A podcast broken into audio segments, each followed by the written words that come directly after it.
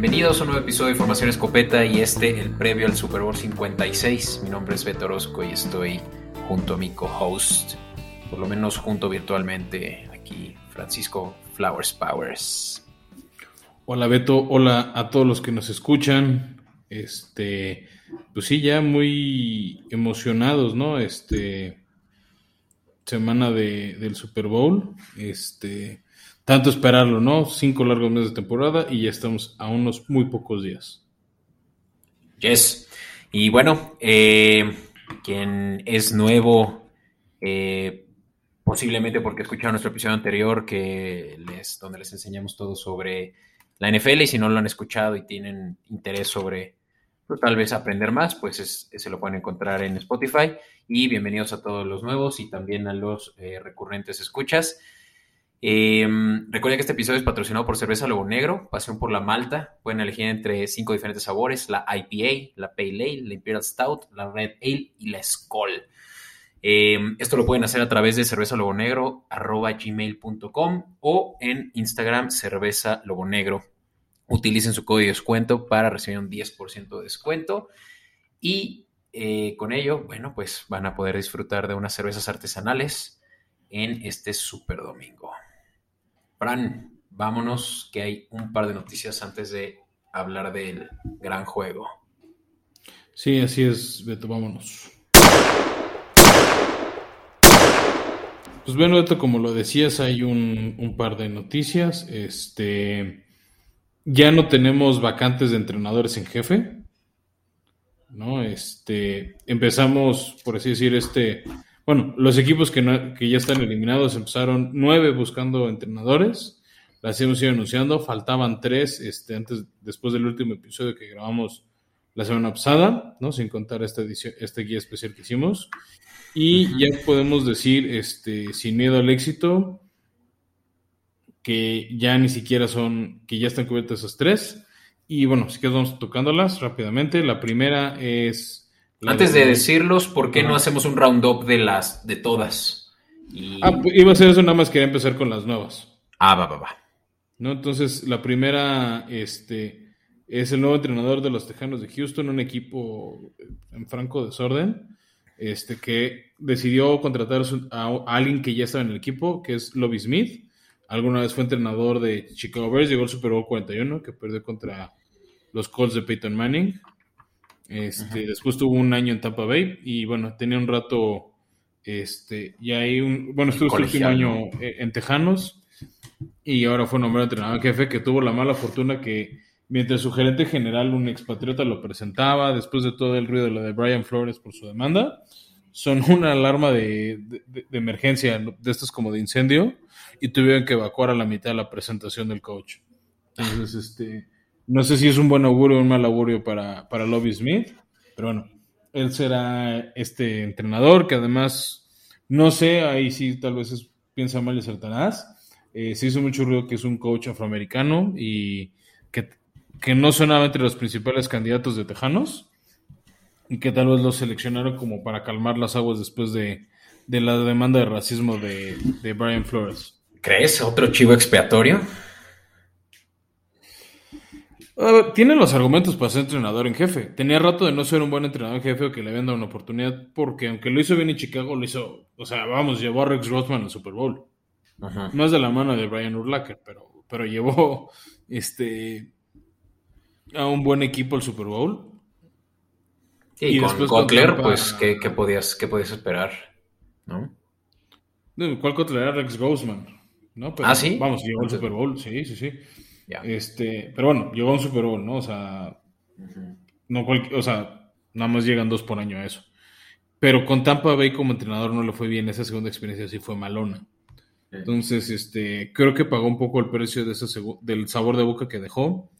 Eh, finalmente creo que Tejanos va a estar como con David Coley otra vez un año probando a ver qué pasa. Este, no me sorprendería que en un año estemos hablando de otro entrenador en jefe para los, para los Tejanos. De ahí pasamos, Beto. El siguiente equipo que contrató es eh, los Santos de Nueva Orleans. Después de la repentina partida de, Sean Payton, creo que no la veían venir, no tenían un plan claro de eso. Y contrataron internamente a quien era su entrenador defensivo, Dennis Allen, que estuvo muchos años también, después del Bounty Gate, que de hecho ahí está la película en Netflix, bueno, de qué hizo Sean Payton ese año, este, estuvo ahí trabajando con él, Dennis Allen, y pues es promovido internamente, ¿no? También otro candidato que había estado sonando ahí era Brian Flores, y tal vez por el tema de la demanda se le cebó esa opción. Y se fueron por este hombre también interno, estilo Lobby Smith. Y por último, la que para mí está interesante a ver qué pasa es el ex coordinador ofensivo de los San Francisco 49ers, un hombre de mucha confianza de Shanahan. De Shanahan porque se lo había llevado a varios lados, Mike McDaniel, que de hecho, hecho se ha hecho fama, o, o empezó mismo él a autobulearse de que está chaparro, que está enclenque, que está muy delgadito, que no impone físicamente, que se ve muy joven. Este tuvo una buena ofensiva. A ver, brilló con Jimmy Garoppolo. Tal vez en ese último partido contra Rams creo que le faltaron ideas. Este, no, culparía al 100 la ejecución solo a Jimmy Garoppolo. Este, pero creo que hizo buenas cosas y creo que puede, puede ser muy interesante lo que haga con talento como Tua, como como Jalen Warlow en la ofensiva de Miami. Tal vez les falta un corredor más sólido. Este, pero creo que una mente sí puede hacer cosas muy interesantes con, con el joven roster de Miami. Sí, sí, pues tiene, tiene buen currículum, ¿no? Y sobre todo eh, uno de los eh, esquemas ofensivos más dinámicos. Ya ves que ya hasta están queriendo nombrar una nueva posición, no, no sé si nada más fue chiste de Divo Samuel, el whiteback ahora le llaman, eh, que pues son justamente ya jugadas de, corrida, pero con distintos jugadores, no necesariamente corredores, ¿no? Así que, pues sí, McDaniel traerá dinamismo a una ofensiva que de por sí ya corre mucho el balón, que tiene una buena línea ofensiva, bueno, en papel, y, a ver si Tua, pues ahora sí ya tiene, pues estabilidad, porque es el tercer coach de Tua. Eh Tercero, no, estuvo sus dos años con Brian Flores, ¿no? Ah, este es su tercer año. Mira, yo siento que tiene más. Pero tiene razón, sí, Gaze no estuvo para cuando Tua llegó. No, Gaze no, fue la depuración, Gaze no. Es apenas el segundo entrenador de. de, de, Tua. Ok.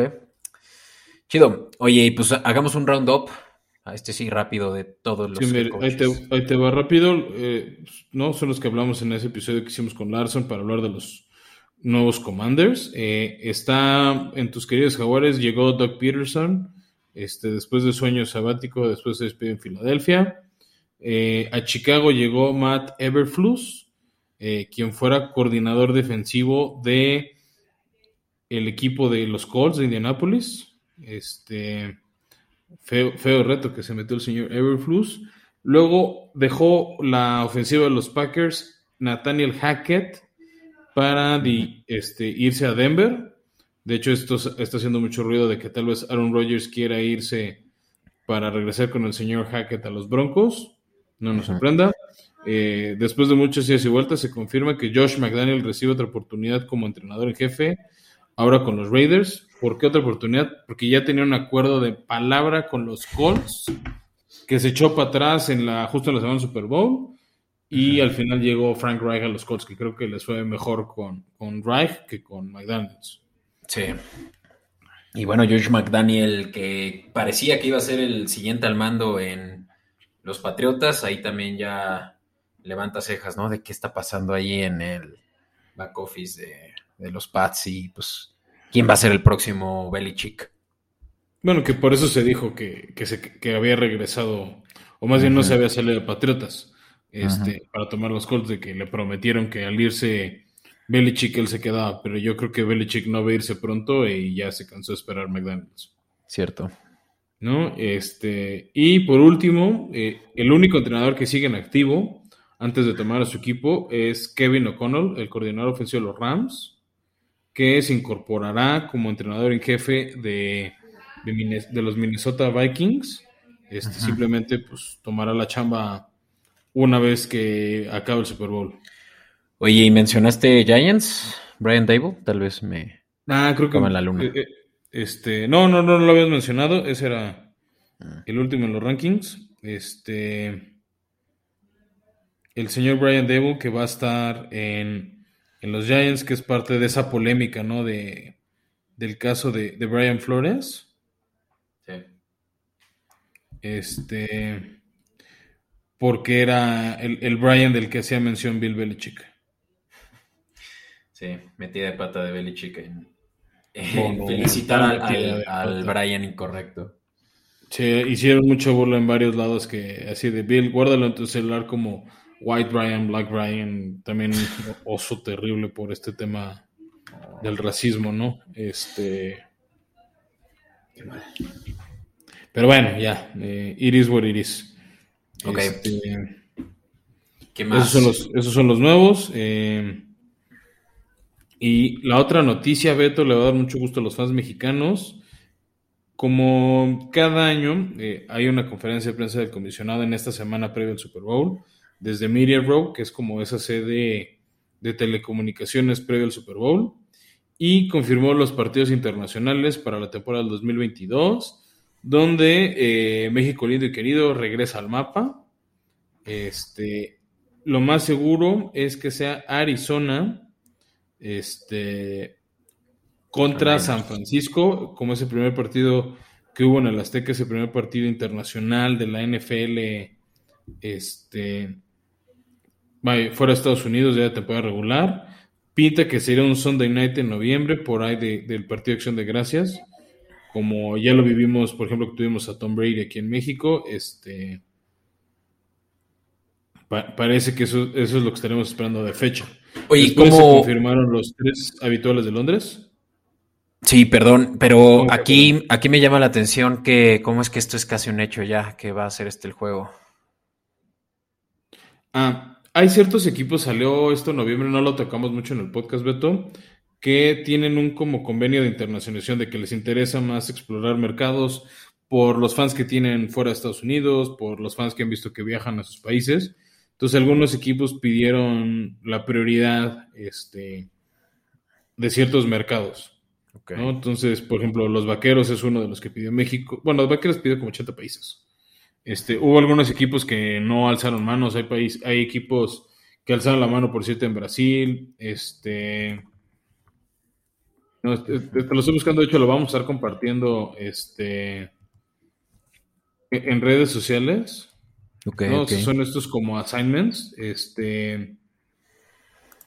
Y no, perdón, te dije en noviembre, en realidad fue en diciembre, entonces los equipos como accedían a ciertos países o qué países les interesaba. Entonces, los de más alta demanda eran México, el Reino Unido y Alemania. Eh, de hecho, pues el Reino Unido, uno de los principales es Jacksonville, que ya de manera regular tiene un partido ahí y, va a ser en el estadio de Wembley, y los otros dos va a ser en el estadio del Tottenham Hotspurs. Y me así que te digo rápido, estos bits internacionales son 19 de los 32 países.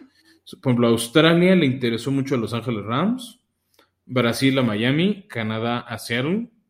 Eh, los Rams también alzaron la mano para el mercado de China.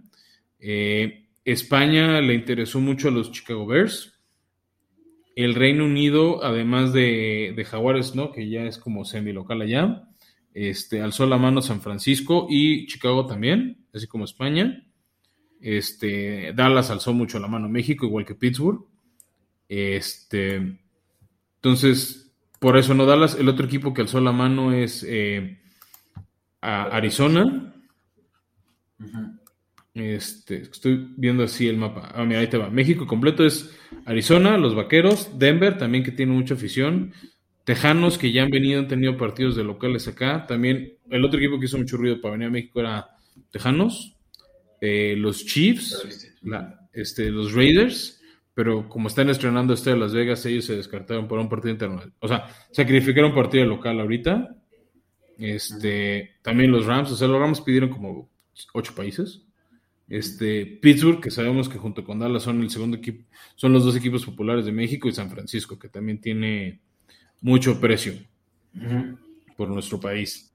Y ya para cerrar, Beto, este, el otro país que va a recibir un partido por primera vez va a ser Alemania, la, querida Deutschland en la ciudad de Múnich, en el, en el Allianz Arena, estadio del Bayern Múnich.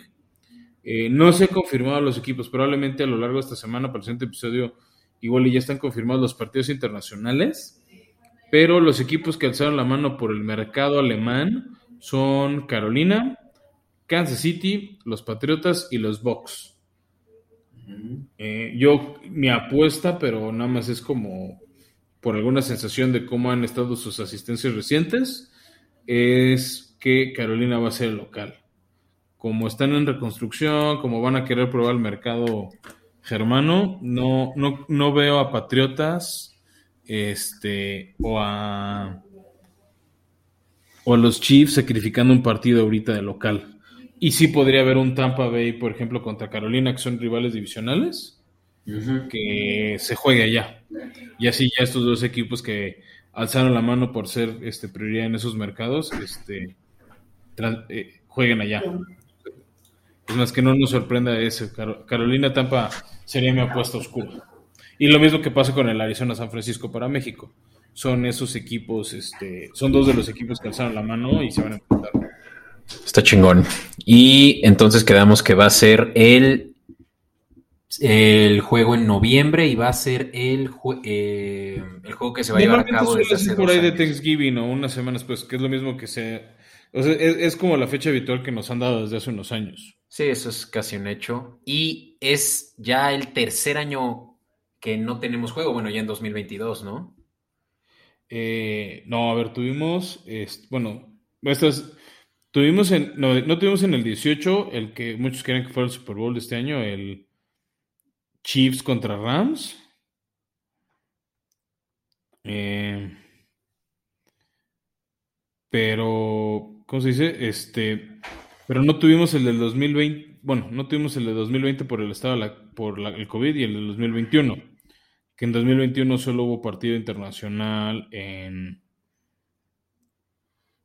en, este, en Londres, por ya el tema de, la pandemia, de, de, cómo estaba manejada la, situación sanitaria. Ah, y es que ya me acordé, yo, yo traía la idea de lo del campo en malas condiciones, pero eso fue un año antes, 2000. Eso fue en el 18. Ah, no, más bien, eso fue en el 18, tuvimos partido en el 19. Sí, cierto, cierto. Este... Y fue el Kansas eh, Chargers, ¿no? El que nos perdimos.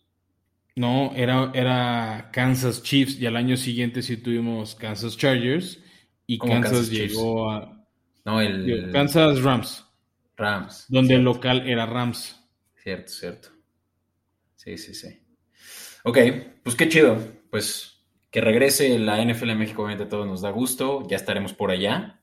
Y pues ojalá que sí, este juego divisional de Cardinals contra 49ers me llama mucho la atención y los 49ers que no han venido a México, pues ya, quién sabe cuándo fue la última vez, tú que eres un almanaque. 2005, ah. o sea, justo cuando e, e, ese último partido internacional creo que ha sido la única visita de, ellos por acá. Wow, chido. Ok, pues Fran, creo que ya es hora de hablar de lo que realmente nos interesa. Estas noticias, pues ya ahí lo estaremos comentando más adelante, sobre todo ya cuando confirmen cuál va a ser el calendario. Pero, pues, ¿qué te parece si nos lanzamos a la cobertura de Super Bowl? In tight coverage. Ok, pues los Bengals van a visitar la casa de los Rams. Este es el segundo año consecutivo y segundo único en la historia que se lleva a cabo el Super Bowl, eh, digo que, que hostea un equipo el Super Bowl. El año pasado fueron los Bucaneros, le ganaron a los Chiefs, puede que razón también de que estuvieron eh, motivados por su eh, por sus fanáticos. Y ah, les ganaron porque Chiefs no tenía línea ofensiva y, Tampa sí tenía defensa. Así es, eso también. Y que pues los Bengals son, bueno, de hecho no, no, no solo los Bengals, realmente los dos eran underdogs, ¿no? Es la primera vez en la historia en la que llegan equipos que son por lo menos la cuarta siembra, Fran. Siempre había sido en toda la historia por lo menos uno de los dos, tercera, segunda, primera siembra. Sí, es algo poco común. De hecho, o sea, son los equipos que llegan con peor marca, por así decir, en temporada regular. Eh, o sea, en cantidad de victorias, ¿no? O sea, Rams estuvo con 12-5, los Bengals 17 y, y, es parte de lo mismo de siempre por lo menos llegaba un equipo un poquito más fuerte, un poquito más, este, con mejor marca llega como clavo favorito. Ahorita creo que el clavo favorito es los Rams. De hecho, la línea de apuestas los veo favoritos por 4, 4 y medio puntos, dependiendo qué casino visiten. Este. Yo creo que en papel Rams sí es mejor equipo. O sea, entiendo el por qué las casas de apuestas lo ponen favorito. Tiene, sobre todo, creo que en ofensiva podemos ver varias cosas parejas, pero creo que sí hay mejor defensa de la Rams, que tiene muchos nombres de jugadores muy buenos, ¿no? Como Aaron Donald, como Jalen Ramsey, como, este, como Floyd, este, Von Miller, quien ya ha sido MVP de un Super Bowl. Entonces, este, los nombres ahí existen, ¿no? Para, para hablar de la, de la potencialmente muy buena defensa de los Rams. Y, por, y, pues ahí es donde entra el famoso canon de la NFL, ¿no? Que las defensivas ganan campeonatos. Y justo la defensiva de los Bengals no se distingue por tantos nombres y otra vez un equipo de la americana llega con ese potencial talón de Aquiles de hace un año de, de los Chiefs, que es una mala línea ofensiva contra una muy buena defensiva y sobre todo una defensiva que captura mucho. Por ahí en la, en la junta de preproducción hablábamos de una apuesta de varias capturas este, en el partido. O sea, Joe Burrow viene de 10 capturas en sus últimos dos partidos, por ejemplo. Sí, Joe Burrow es de todos los corebacks esta temporada el más capturado. Y pues eso habla de que igual a como vimos la temporada pasada lo que le causó una lesión, pues todavía les falta eh, reforzar la línea. Les afectó mucho en el juego contra Titanes, no suficiente para que perdieran, con un total de nueve sacks, eh, lo cual es sorprendente. Eh, pero pues luego lograron sí respetar mucho ya más el pocket, ¿no? la, la línea ofensiva en el juego siguiente contra Chiefs. Y y también lo que podemos ver de Burrow es que es muy ilusivo, ¿no? Aunque no tenga el atleticismo de un Lamar Jackson, de un Kyler Murray, se mueve muy rápido. Es decir, yo creo que lo tiene, más bien no lo explota tanto. Yo creo que puede ser como Josh Allen, que lo tiene, nada más no suele escaparse tan fácil. O sea, no. Joe Burrow es un jugador de prefiere esperar más, aguantar un poco el golpe y soltar el pase a, escaparme, ¿no? O sea, por ejemplo, un jugador como Lamar Jackson, como Kyler Murray que mencionabas, el mismo Josh Allen, es, es como de fuck it, voy a correr con el balón y voy a conseguir ese primer 10. Y, y, de repente no es como su primer, segundo recurso a utilizar. Para Burrow es más bien su último recurso. Sí. Oye, pues. Pero justo en este partido contra los, contra los Chiefs para calificar el Super Bowl lo demostró. Se les escapó dos, tres veces en momentos importantes, este, inclinando la balanza a su equipo. Sí. Oye, y ya que mencionabas que pues los, las defensivas ganan campeonatos, eh, bueno, esto no es una cita tuya, pero una cita en general, ¿qué hay también de la ventaja que hay en términos de los corebacks? Que como hemos visto, conforme van avanzando los años, cada vez los equipos son más eh, reliant en corebacks. El mejor coreback aquí es Burrow de los dos. Matthew Stafford, que tiene muchos más años en la liga, es sí de los top tier o bien de los mejores corebacks de la liga, pero sí Burrow demostró esta temporada ser de los mejores. Hablo de top mínimo top 5. ¿Qué, ventaja tiene? Decir, decir, Beto, yo todavía no me te voy a decir que Joe Burrow es mejor coreback que Matt Stafford. a mí Matt Stafford, con, nada más con haber ido al Super Bowl, creo que ya aseguró estar en el Salón de la Fama. El problema de Stafford es que por años estuvo en un equipo este, mediocre en Detroit, que sí tuvo a Calvin Johnson y con eso vimos los números y vimos el potencial. O sea, por eso los Rams hicieron el trueque que hicieron para traerlo al equipo y, demostró que es la pieza que le faltaba a los Rams. ¿No? Yo creo que Joe Burro tiene potencial para ser mejor coreback que él, sí. Pero ahorita no me atrevo a decir que es, que es, que es el mejor coreback del partido. Creo que la verdad, ese lugar sí se lo ha ganado a base de respeto eh, Stafford. El tema de Stafford son los errores que suele cometer. Errores que en general no ha cometido Joe Burrow bien o que le hayan costado mucho eh, en esta postemporada, ¿no? Contra Titanes sí tuvo una intercepción rarísima. Y a pesar de las nueve capturas, no, tuvo un fumble. Por ahí tuvo una intercepción este, en el. No, si fue el tercer cuarto, cuarto, cuarto Burrow contra Kansas, que no le costó.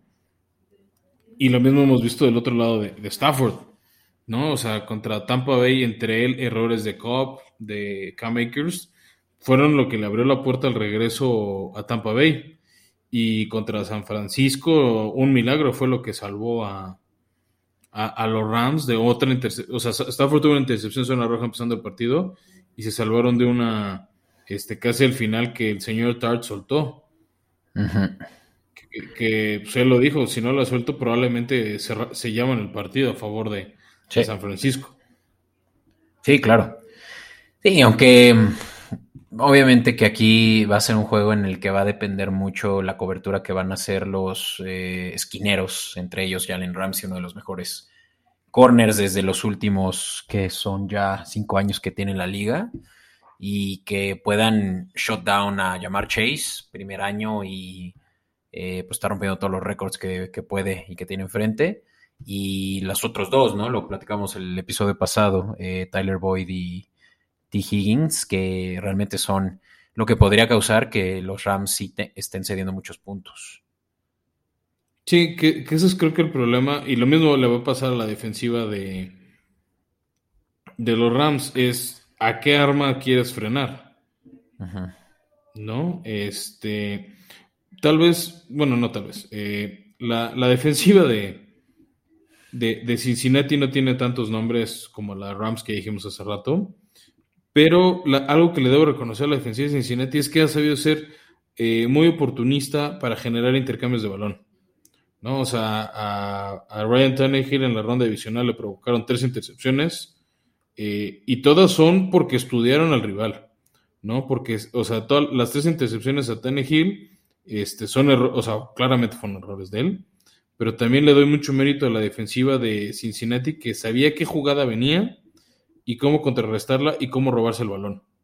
Y lo mismo pasó contra Chiefs, ¿no? Provocaron muchos errores a Mahomes estaba norteado, estaba sorprendido de cómo lo leyeron este los, los Bengals y le provocaron intercepción. Entonces, al final le provocaron intercepción en tiempo extra que, dio la jugada clave. Entonces, por ahí, y mira, voy adelantando una veto. Yo proyecto una apuesta de una intercepción, al menos una intercepción de Stafford. Mm, ok. Pues una ya te cubre la línea de punto 5, que es lo que encuentras en la mayoría de las casas de apuesta, y que no paga mal. ¿En cuánto está el momio, Fran? Ah, deja ver si ya me lo actualizaron. Pero lo tenía por ahí de menos 120, 150. 138 hace unas cuantas horas. Que está bien, ¿no? te lo pues digo así con 100 pesitos cuando la metí yo cuando yo la metí, era más de una intercepción de Matthew Stafford. Está en menos 138 con 100 pesos. Me recupero mis 100 y me llevo 73 pesos más. Está bueno, está bueno. Esa es una, una que es muy posible, sobre todo viendo que la, eh, la secundaria de, de, Bengals ha jugado muy bien, sobre todo ahora en playoffs, ¿no? Han, hecho realmente el big play al final del juego y sin duda va a ser incluso más posible que intercepte Cincinnati antes a que intercepte Rams antes, siento. Sí, y hablando de Big Play y estos grandes momentos, Beto, ahí te va mi siguiente pregunta para ti. ¿Cómo ves pateadores?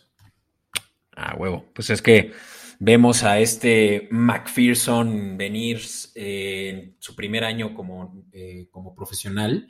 Eh, pues venir ya como todo un veteranazo, ¿no? Se siente, por ahí ya lo han... Al cara de niño, ¿eh? Comparado, sí, comparado con eh, eh, Justin Tucker, pues que tiene esta mente fría y realmente no falla, no falla.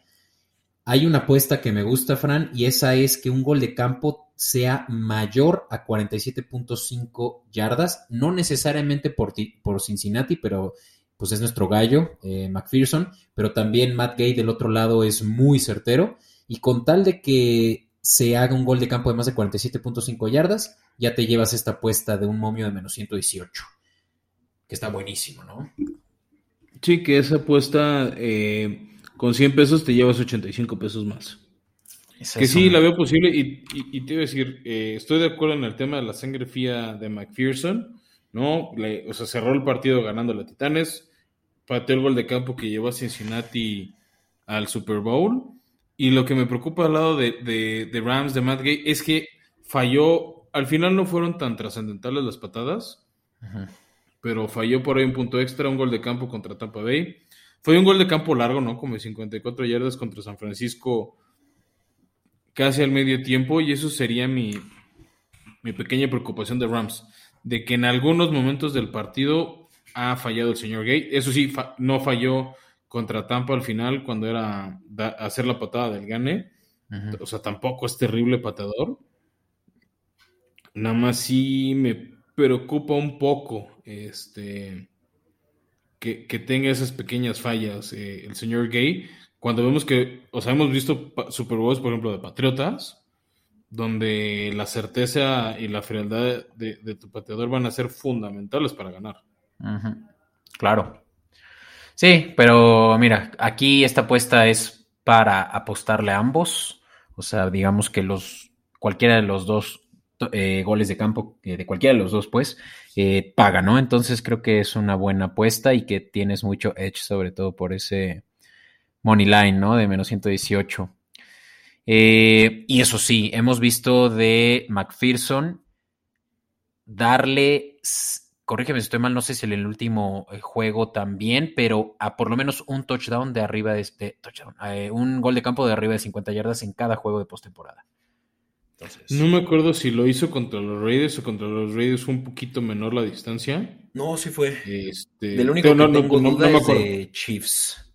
Es el único que tengo. Contra Chiefs es hecho uno de 52. Ah, pues ahí está. En cada juego de postemporada ha metido uno de 50 yardas. Entonces, ahí está. como por eso la apuesta es una, es una yo más bien me enfocaba en si será o no la clave para ganar el partido. Este. Ah.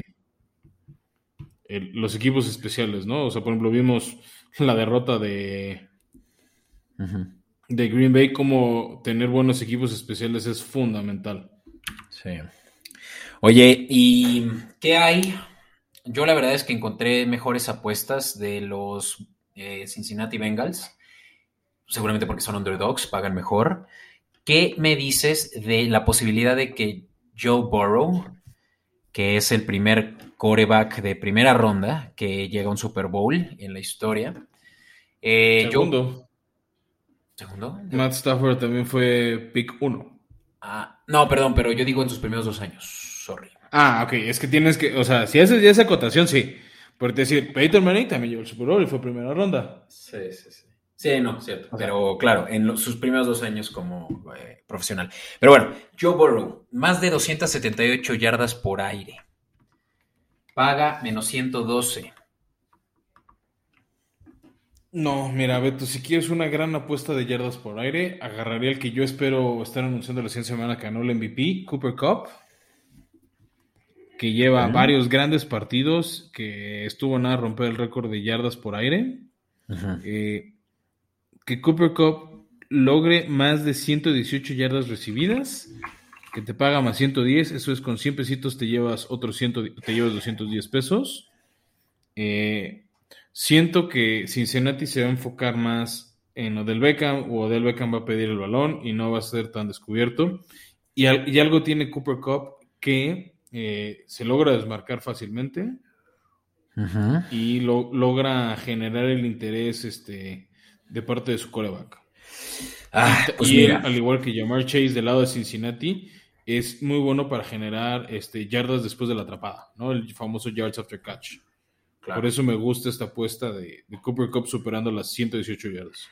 Está chida, o sea, no te voy a decir que no, sobre todo viendo cómo están sus números, por lo menos en postemporada. Justamente hizo 118 yardas en el juego eh, divisional de Wildcard contra San Francisco, pero contra Arizona hizo solo 61 yardas. Ojo ahí. Ya luego contra Tampa hizo 183 y luego contra eh, San Francisco. Volvió a jugar contra San Francisco. Ah, es que el primero, el, primero que, dije de San Francisco fue. Cerraron la temporada contra San Francisco. Sí, cierto. Fue, fue, el eh, último de la temporada regular. Cierto, cierto. Pero contra San Francisco, ahora sí, en eh, final de conferencia, 142 yardas, ¿no? Entonces, sería su tercer juego consecutivo de más de 100 yardas. Y pues 118, pues sí, sí es abajo del promedio de lo que ahorita tiene. Así que sí lo puede conseguir. Sí, por eso, o sea, también son apuestas con un, con un rango de, riesgo, este, y por eso pagan lo que pagan, ¿no?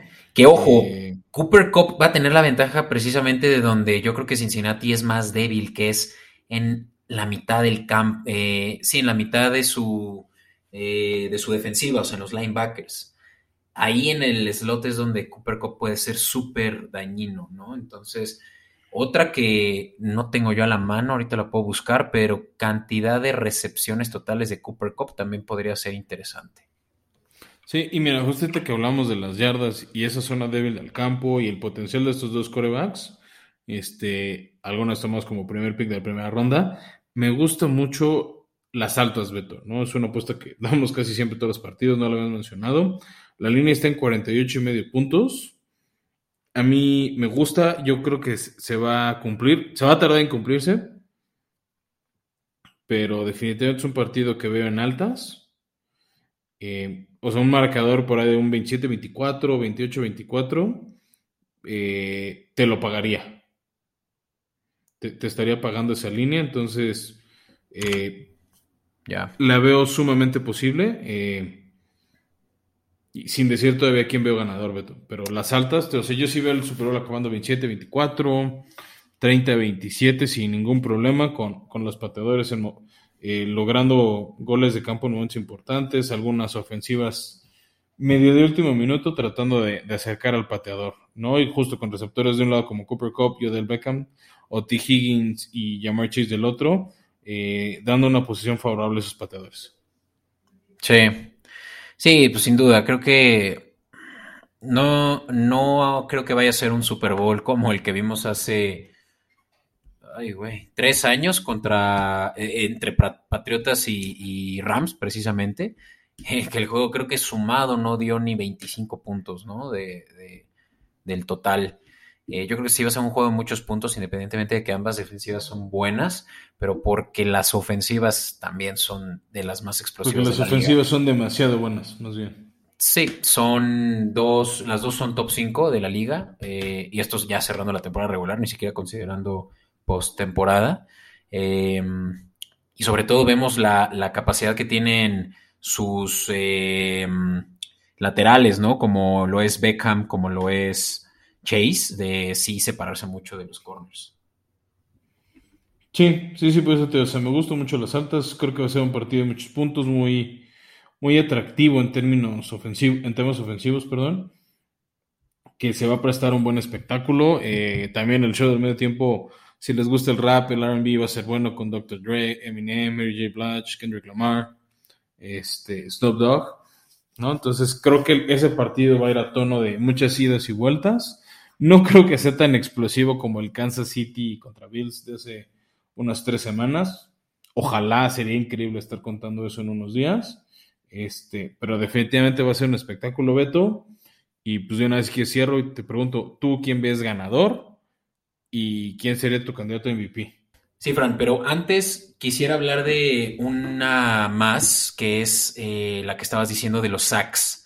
Creo que esa le podemos también sacar provecho porque, como lo decíamos, la vulnerabilidad que tiene la línea ofensiva de Bengalíes es algo que nosotros como apostadores podemos aprovechar. Y veo dos eh, respecto a esto. Una de ellas es quién va a saquear primero. Yo creo que va a ser Rams por el simple hecho de que ellos tienen excelente línea ofensiva y excelente línea defensiva, a diferencia de Bengals que tiene buena línea defensiva, pero mala línea ofensiva. Entonces ahí se va a aprovechar la, debilidad del otro y paga menos 150. Está bastante bien, 50% de, de, retorno de inversión. Te lo, te lo llevas a la bolsa, yo creo que con que Rams saquea primero. Y segundo, yo creo que también va a ser un juego de por lo menos 5 sacks y la línea es de 5.5 de sacks totales y eso paga más 100. O sea, ya te duplica la apuesta, hay un poco de riesgo, pero yo creo que leche es suficiente para poder decir, órale, yo le apuesto a que sí por lo menos va a haber 5.5 sacks que pueden permitirme también eh, duplicar esa apuesta. No sé cuál de las dos te gusta más. Yo creo que la de 5-5. Ok, ok.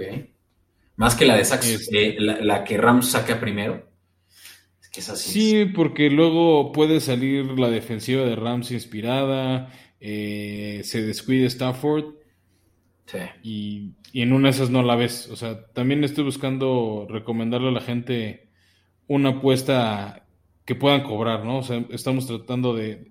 O sea, todas tienen un riesgo, ¿no? Pero vamos, Sí. estamos tratando de dar apuestas un poquito más, más seguras. Este, hablando de recuperar esa inversión, Ahí te va Yo una. me iría en lo que tú por- buscas, en lo que cinco y, me- cinco y medias. Ok.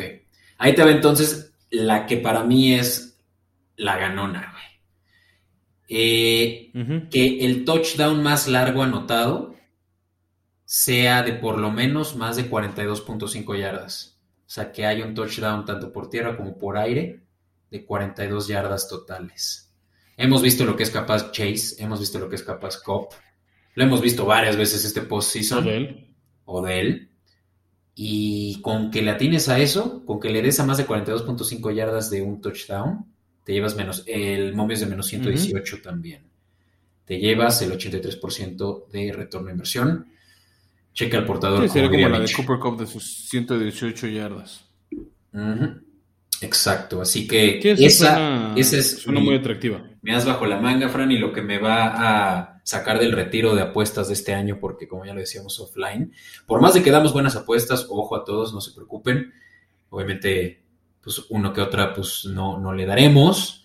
Eso pues es la simple naturaleza del juego, pero eh, esta yo creo que me va a sacar de la mala racha que había tenido recientemente. Ya, este, perfecto. Bueno, pues ahora sí, Beto, dinos, ya cierra la, la apuesta que importa. Bueno, no la que importa, pero la que más está esperando ir. Eh, ¿Quién creo que gana o quién creo que cubre el spread? Es la pregunta. Las dos. Ok. Yo creo que Cincy sí puede cubrir el ¿Y spread. quién es el MVP? Te diría quién es la tres. Es spread, ganador final del Super Bowl, Chido, chido. o sea, digamos Money Line. Va. y MVP. Pues es una gran, es un gran valor 4.5. Eh, cerca del 40%, entre el 40 y 50% de los juegos. eh, no, no es cierto, es 30 y tantos por ciento. Me, estoy pasando. Eh, Sí, ter- al 50. terminan con una diferencia de 3 puntos, Fran. Ya te estás comiendo ese treinta y tantos, casi 40% con esa línea 4.5. Eh, yo creo que Cincy sí va a jugar un juego muy cerrado. Tienen un gran pateador que va a estar los manteniendo súper cercano a su rival y 4.5 lo van a cubrir los Bengals. No obstante, yo le apostaría al money line porque creo que Rams se lo va a llevar either way. Ok. ¿Y MVP? Como dije que gana Rams, el MVP siempre se lo dan al, al- al equipo rival, casi siempre. Y yo creo que se lo va a Al llevar. equipo ganador, no al rival. Perdón, al equipo ganador. Y yo creo que se lo va a llevar Stafford. Sí. Ok, ok. Este. Comparto el tema del spread. Creo que cuatro y medio puntos es mucho. Este, te digo, yo, yo creo que el, el Super Bowl acá, no sé si 27-24 o 30-27. Ok. Pero ahí te va. Yo creo que vamos a ver una sorpresota y lo va a ganar Cincinnati. What? No, pues Este, apuesta mi- money line, papo. Sí, ahí te va. El money line a favor de Cincinnati. Más ciento- Eh, está en más sesenta 170 y- 175. Pues con 100 pesos te llevas 275. Eh, o igual si pones que Cincinnati gana el partido, te poquito menos está en más 165. Y mi MVP sería Joe Burrow, que paga más 225. Wow. No, pues Este- haces eso parlay y tú invitas las chelas, güey. Es una opción, Beto, pero tal vez soy un hombre envidioso y, y comparto solo las cervezas con mi esposa. Órale. Este, pero no, ahí te va. Y nada más, Beto, para cerrar ahí un dato curioso. El nombre Joe, o un coreback llamado Joe, ha ido nueve veces al Super Bowl. Pero contando varias de Joe Montana o Joe Montana cuenta por Sí, una. claro, o sea, entre Joe Montana, Joe Namath, Joe Flaco, Joe Theismann, este, ha habido nueve, o sea, nueve de los 50, y- y ahora Joe Burrow, ha habido nueve Joes en un Super Bowl. Y me vas a decir que todos los Joes han ganado o algo así. No. Ah, Eh, la mayoría sí. Este, no me acuerdo ahorita el apellido, pero había un Joe del lado de Vikingos que no lo ganó. De hecho, Vikingos nunca ganaron el Super Bowl, pero Joe Namath, Joe Montana, Joe Theismann, Joe Flaco lo han ganado. sí. El único otro nombre de pila que ha ido más veces al Super Bowl con 10 apariciones es un tal Tom. Y siempre fue el mismo Tom. Ah, pues, mira nada más. ¿Qué- ¿Quién será, güey? Un tal Tom ahí. Qué chido. Oye, pues es un buen, eh, ¿cómo se llama? Dato curioso. Me gusta. Sí, o, sea, es- eh, o sea, salió muy peculiar porque, vamos, este. Sí, sí es como un nombre ganador, ¿no? O sea, llamarse Joe en la NFL trae cierta. Trae cierta marca. Pero sí, de hecho, Joe Montana le ganó dos Super Bowls a Cincinnati. Este, también le ganó uno a Miami con Dan Marino. Este, y otro a John Elway de, este, de los Broncos de Denver. Joe Theismann, este, sí ganó el Super Bowl, no fue el MVP. Él, este, con Washington ganó el Super Bowl a Miami, el 26. Joe Flaco le ganó a los 49ers, este, ese Super Bowl cuando les apagaron las luces. Y, digamos, por así decirlo, el más famoso es este eh, Joe, bueno, no, no, no más famoso, pero el primer Joe famoso en ganarlo fue Joe Namath, que ganó el, super, el primer Super Bowl en llamar Super Bowl, fue el 3, con los Jets, que garantizó que iban a ganar, ¿no? Y todo el mundo, estás loco, ¿cómo crees que vas a ganar? Este, lo, lo, lo ganó, ¿no? Ca- cantó ese título de yo voy a ganar.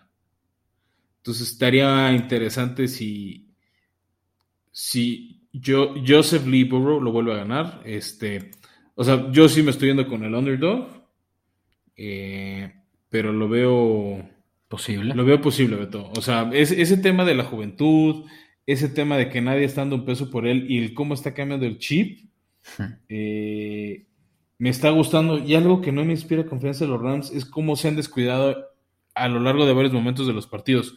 Cosa que sí no le he visto tanto a Bengals. O sea, sí estuvieron muy dominados dos cuartos por Kansas.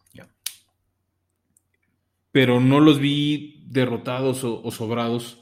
Como por momentos sí vi a los Rams Ganaron tanto bien. contra Tampa Bay como contra San Francisco. No, no, no, todos ganaron bien. O sea, limpio. O sea, por ejemplo, pero por ejemplo, no vi a, a los Rams que destruyeron a Arizona en la ronda de comodines.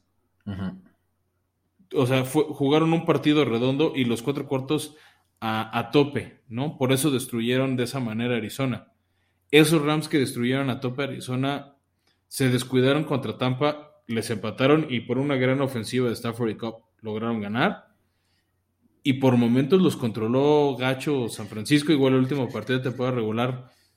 Este, quitaron el pie del acelerador y yo creo que si le quitas el pie del acelerador a Burrow, ya nos enseñó lo que es capaz contra Kansas. Pues sí, pues mira, qué chido.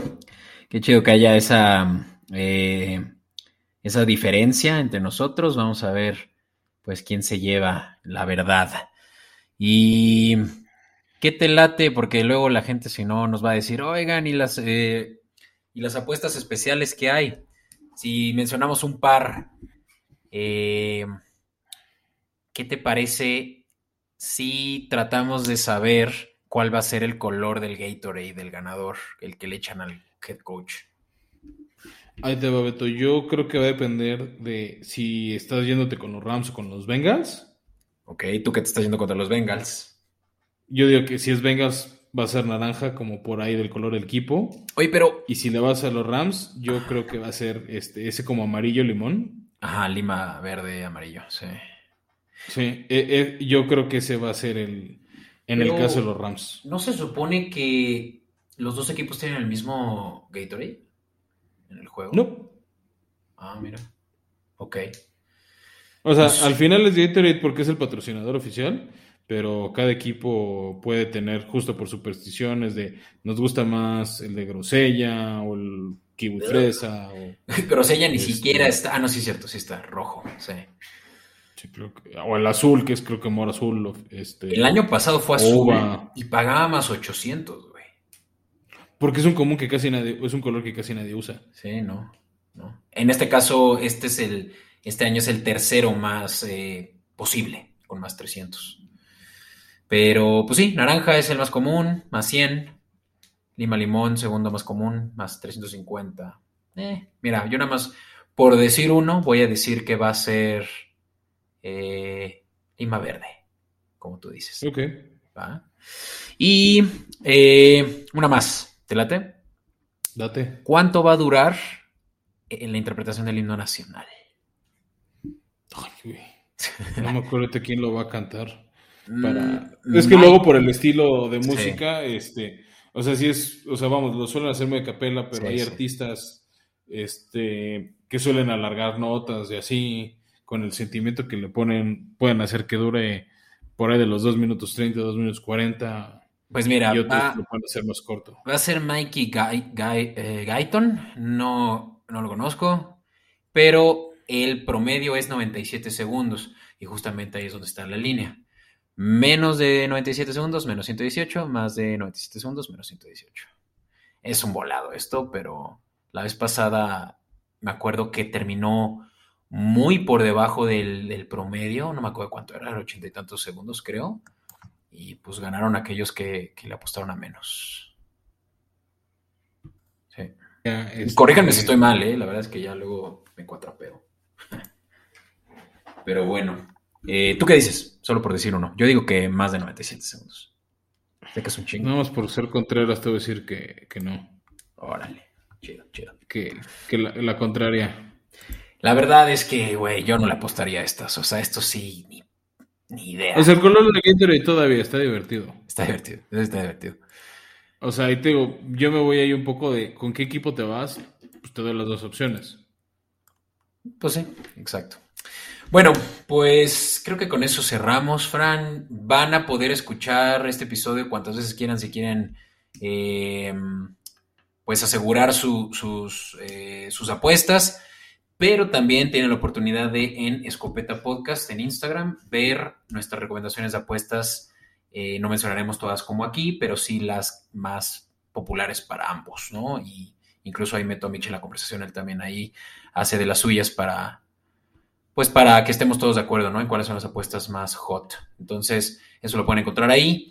No duden, por favor, en recomendarnos. Esta es nuestra mejor temporada eh, en términos del tiempo en el que estamos grabando, porque pues la gente es lo que más está interesado en estos juegos. Así que, por favor, recomiéndenos. Fran, eh, estamos muy cercanos también de cerrar la temporada y ahora sí estoy hablando de todo lo que hemos eh, estado trabajando este año. Y no crean que nos vamos a callar y que nos vamos a ir in the dark. Al contrario, nos tomaremos nada más una semana, posiblemente dos, pero estaremos de vuelta muy pronto. No quiero decir que este es el último episodio, vamos a hacer uno más del, de platicar del, Super Bowl, pero ese sí será nuestro último episodio. Y después retomamos ya tan pronto como, como empiece la, la, siguiente temporada. Sí, vamos a estar hablando del combine, de estos prospectos este, juveniles, eh, vamos a hacer todo el, recap de, la agencia libre conforme se van dando las noticias. También en redes sociales estaremos hablando de los principales agentes libres que están haciendo ruido, cambiando de equipo. ¿no? Por ahí se habla mucho de Russell Wilson, Aaron Rodgers, pero no son los únicos nombres. Este. Y también pues, estaremos hablando qué, como qué necesita cada equipo para llegar al Super Bowl, así como ahorita Bengals y Rams. Y coberturas de todos Estaremos tratando de Sí, estaremos haciéndoles una previa de todos los equipos, eh, necesidades del draft, el post del draft. Y Entonces, se acabará la temporada, pero no formación escopeta. Exacto, insisto, en marzo vamos a estar grabando, vamos a estar grabando de aquí en adelante, nosotros no nos detenemos, así que habrá contenido todo el año. Sí, lo que sí vamos a estar buscando, Beto, de una vez adelantarlo, pues involucrar a más fans, ¿no? Este, ya tenemos por ahí menos alzada de algún fan de Rams, algún fan de Pittsburgh o dos, este, de los Vaqueros, tenemos fans de los Washington Commanders, de los, de los Chargers, este, de los Pats. Entonces, este, vamos a seguir abriendo estos micrófonos a fans de diferentes equipos, ¿no? Para que para que participen, para que, para que hablen de su equipo y también la ventaja de ver estos episodios, Beto, es que van a ser pues, escuchables en cualquier momento. A huevo. Pues excelente, Fran. Estoy listo para el Super Bowl. Perfecto, Beto, pues este, no queda nada más que agradecer, pedirles que nos sigan dando esa calificación de cinco estrellas. Eh, por favor, a nosotros, a ustedes no les cuesta, a nosotros nos ayuda mucho. Este. A menos nada, de que. nos vemos para hablar, para hablar después del Super Bowl y del ganador. A huevo. Pues muchas gracias a todos y nos escuchamos la próxima semana.